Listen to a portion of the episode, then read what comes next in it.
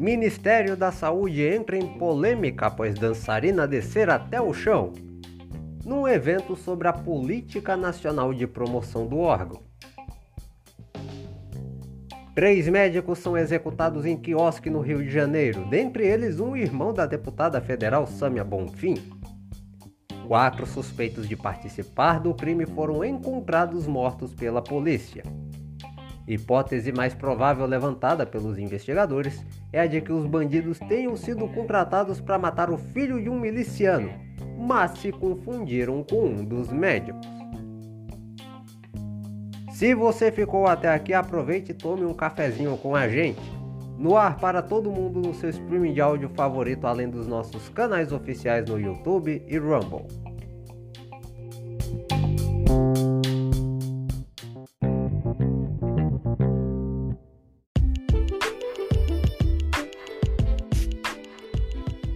Fala pessoal, tudo em ordem? Eu sou o de Lourenço, seu nobre locutor, e este é o podcast Cafezinho.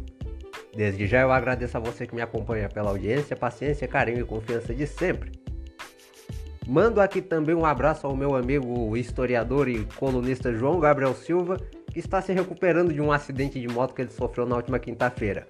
Graças a Deus correu tudo bem e foram apenas ferimentos leves. Mas ele está lá no cantinho da casa dele se recuperando. Um abraço para você. Essa edição do podcast Cafezinho falaria somente dos fatos recentes que ocorreram no Brasil nessa última semana, como a dança polêmica no encontro realizado pelo Ministério da Saúde e a execução de três médicos no Rio de Janeiro. Porém, neste sábado pela manhã, dia em que gravamos este episódio, outro fato bastante relevante, também pegou o mundo todo de surpresa. Os ataques do grupo extremista islâmico Hamas em território israelense. E é sobre esse assunto que começaremos essa edição.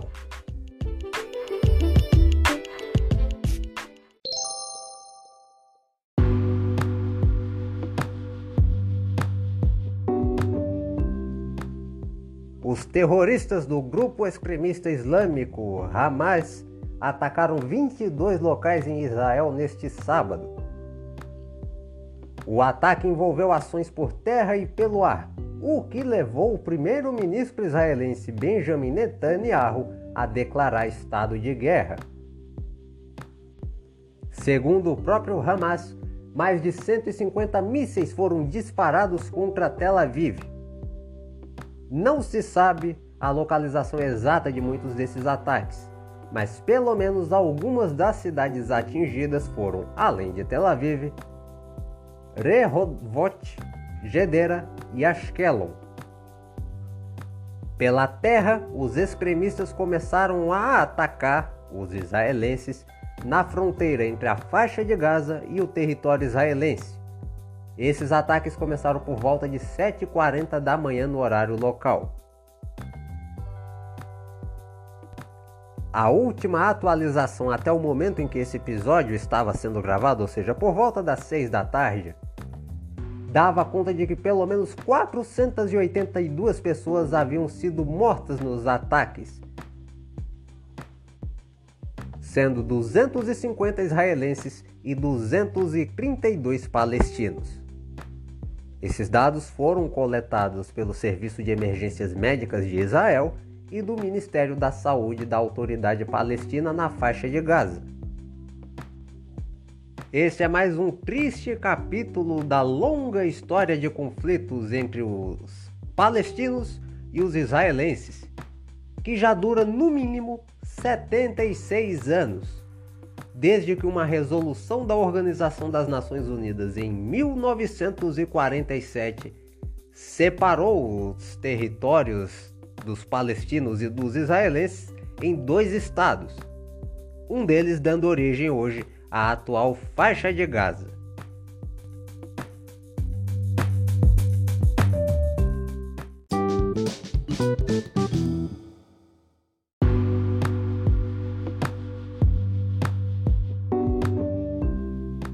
O primeiro encontro de mobilização para a promoção da saúde no Brasil, realizado pelo Ministério da Saúde em Brasília, não teve nada de promover a saúde no país.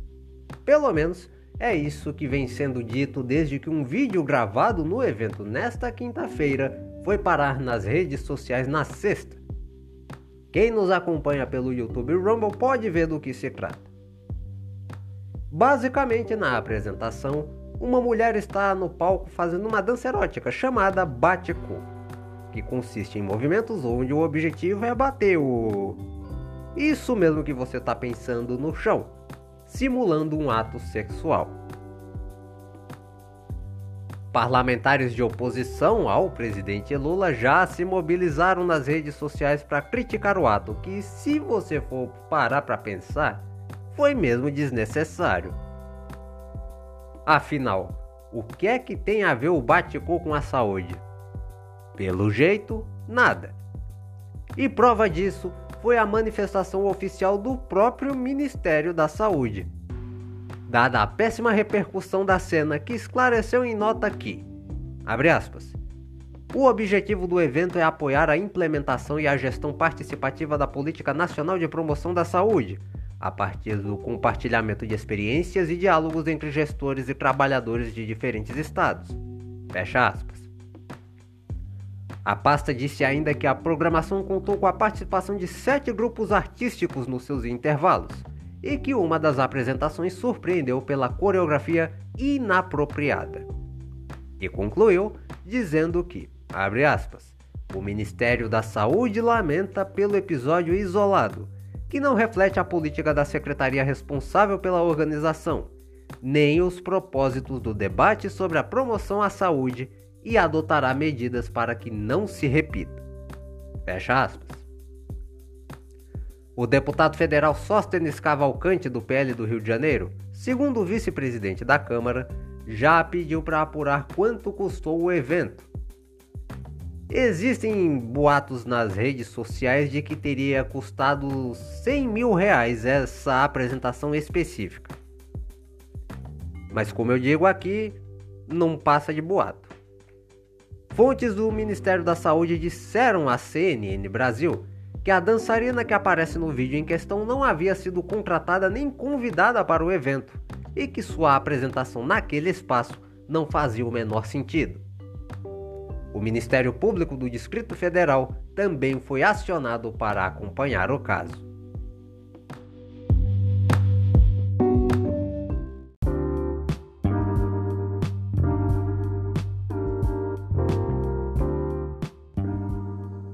Três médicos foram assassinados na madrugada desta quinta-feira em um quiosque na Barra da Tijuca, área nobre do Rio de Janeiro. Eles haviam ido à cidade para participar de uma conferência médica e foram ao estabelecimento para tomar uma cerveja. Quando um carro branco parou na Avenida Lúcio Costa, próximo de onde ocorreu o crime. Três homens armados desceram do veículo e dispararam mais de 30 vezes em direção à mesa onde estavam quatro pessoas. Perseu Ribeiro Almeida, de 33 anos, Marcos de Andrade Corsato, de 62, e Diego Ralph Bonfim, de 35 anos, acabaram falecendo. Diego, aliás, era irmão da deputada federal Sâmia Bonfim do PSOL de São Paulo. Daniel Proença, o outro médico que estava presente no momento do ataque, sobreviveu e seu estado de saúde é considerado estável. Após a execução, os homens voltaram para o carro e fugiram sem levar nada das vítimas. Pelo fato de um dos mortos ter parentesco com uma parlamentar, a probabilidade do crime ter sido por motivação política foi levantada e até foi dada por alguns como certeza, mesmo com a investigação policial ainda no início. Em rede social, por exemplo, o que tem de perfil com foto de anime foice no nome com especialização em investigação criminal é uma coisa absurda. Me espanta esse mesmo pessoal não estar tá empregado na polícia. E lá pagam mais de 3 mil por mês, hein?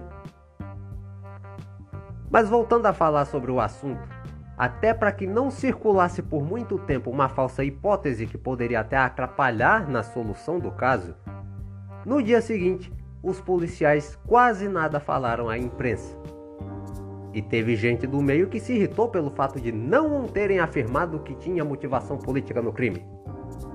A apresentadora de um telejornal do meio-dia na CNN Brasil que o diga.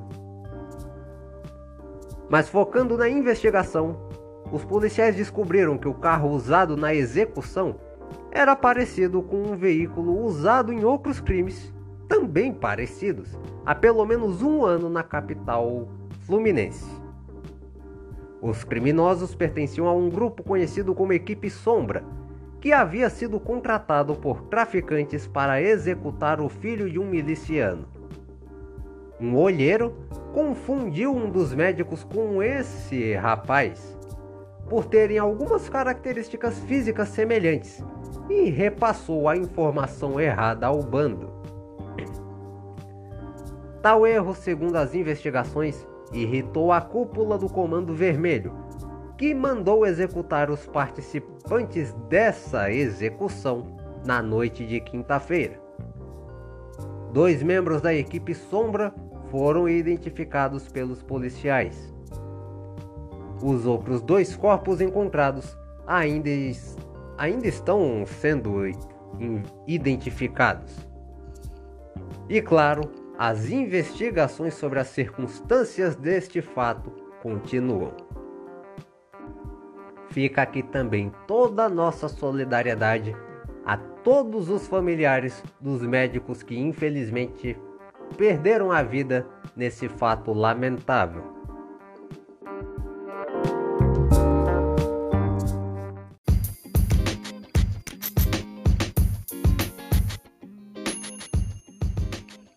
E alô, amigos de Arco Verde, Pernambuco.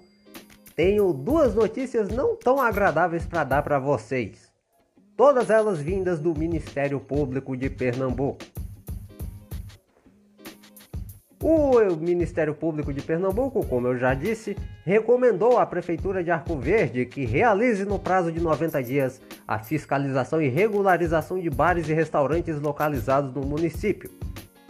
Essa recomendação busca solucionar problemas de poluição sonora e funcionamento irregular de estabelecimentos, apontados após diversas denúncias recebidas pela 4 Promotoria de Justiça de Arco Verde. O documento destaca que a situação que vem sendo acompanhada desde 2015 pelo MPPE, com a instauração de um inquérito civil que busca apurar irregularidades no funcionamento de bares de Arco Verde. Segundo relatos recebidos da população, ainda é possível encontrar estabelecimentos que continuam em atividade, apesar de estarem em situação irregular de documentação e exploração de som. Sendo assim, o Ministério Público de Pernambuco recomendou que a Prefeitura de Arco Verde realize um levantamento de todos os bares e restaurantes instalados no município, devendo especificar quais deles que se encontram com e sem alvará de funcionamento, e realizando a regularização daqueles que se encontram em situação indevida. Além disso, a Prefeitura deve promover inspeções por parte da vigilância sanitária, no intuito de fiscalizar o cumprimento das normas sanitárias e as referentes à não poluição sonora, conforme o Código de Posturas do município. Essa recomendação foi assinada pelo promotor de justiça Edson de Miranda Cunha Filho e publicada no Diário Oficial do Ministério Público de Pernambuco no dia 13 de setembro deste ano. Ou seja, contando o prazo de 90 dias, a Prefeitura de Arco Verde precisa cumprir essa recomendação do Ministério Público até o dia 13 de dezembro deste ano. E ainda falando no Portal do Sertão, de novo, o Ministério Público de Pernambuco, por meio da 4 Promotoria de Justiça Local, fez mais uma recomendação à Prefeitura de Arco Verde, desta vez para que ela adeque o gerenciamento da página denominada Portal da Transparência, inserida através de atalho, em destaque e de fácil acesso na página oficial do município em até 30 dias, contados a partir da quarta-feira, dia 4 de outubro.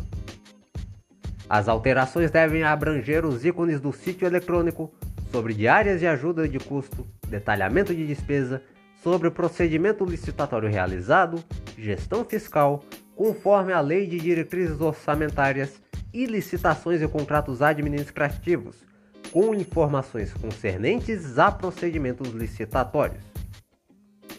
O MPPE orientou ainda que o portal de transparência deve ser atualizado mensalmente, contendo a data da última atualização, e deve ser gerenciado pela própria pessoa jurídica de direito público, ou seja, a prefeitura do município, que veiculará informações sobre a administração pública municipal direta, autarquias e fundações públicas municipais, bem como que as informações contidas deverão ser apresentadas de forma simples e em linguagem acessível ao cidadão. Segundo a publicação, em 2016, a promotoria instaurou um inquérito civil no qual se buscava apurar as irregularidades no portal da transparência do município de Arco Verde. Após ser devidamente notificado à época, o município fez algumas adequações devidas e informou que estaria implementando as demais. Contudo, até o presente momento não as comprovou. Recentemente, em nova análise do portal da transparência do município de Arco Verde, verificou-se que nem todas as exigências locais, quer dizer, legais, foram atendidas principalmente no que toca à divulgação das informações concernentes a procedimentos licitatórios. O não atendimento implicará na adoção das medidas necessárias à sua implementação pelo órgão ministerial. Essa recomendação foi de autoria do promotor de justiça Edson de Miranda Cunha Filho. Foi publicada e pode ser lida na íntegra no Diário Oficial do Ministério Público de Pernambuco, no dia 11 de setembro de 2023. Estas informações sobre Arco Verde foram disponibilizadas pela Assessoria de Comunicação Social do Ministério Público de Pernambuco.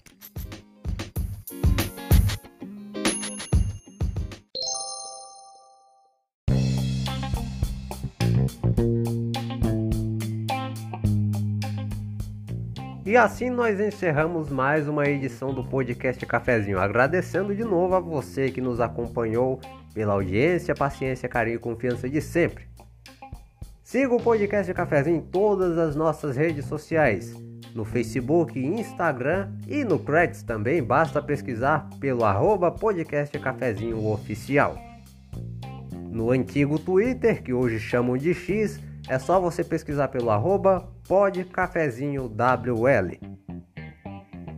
Se você nos acompanha pelos nossos canais no YouTube Rumble, aproveite, se inscreva no canal. Curta o vídeo, comente, compartilhe com seus amigos, faça chegar a mais pessoas. E se preferir e gostar do nosso trabalho, patrocine também o cafezinho. Faça doações de qualquer valor por meio da nossa chave Pix. É o e-mail podcastcafezinhooficial@gmail.com. Saiba também das notícias do Brasil e do mundo em nosso site podcastcafezinhooficial.blogspot.com. O nosso próximo episódio vai ao ar agora no dia 21 de outubro. Portanto, a você que fica um excelente dia e até a nossa próxima edição.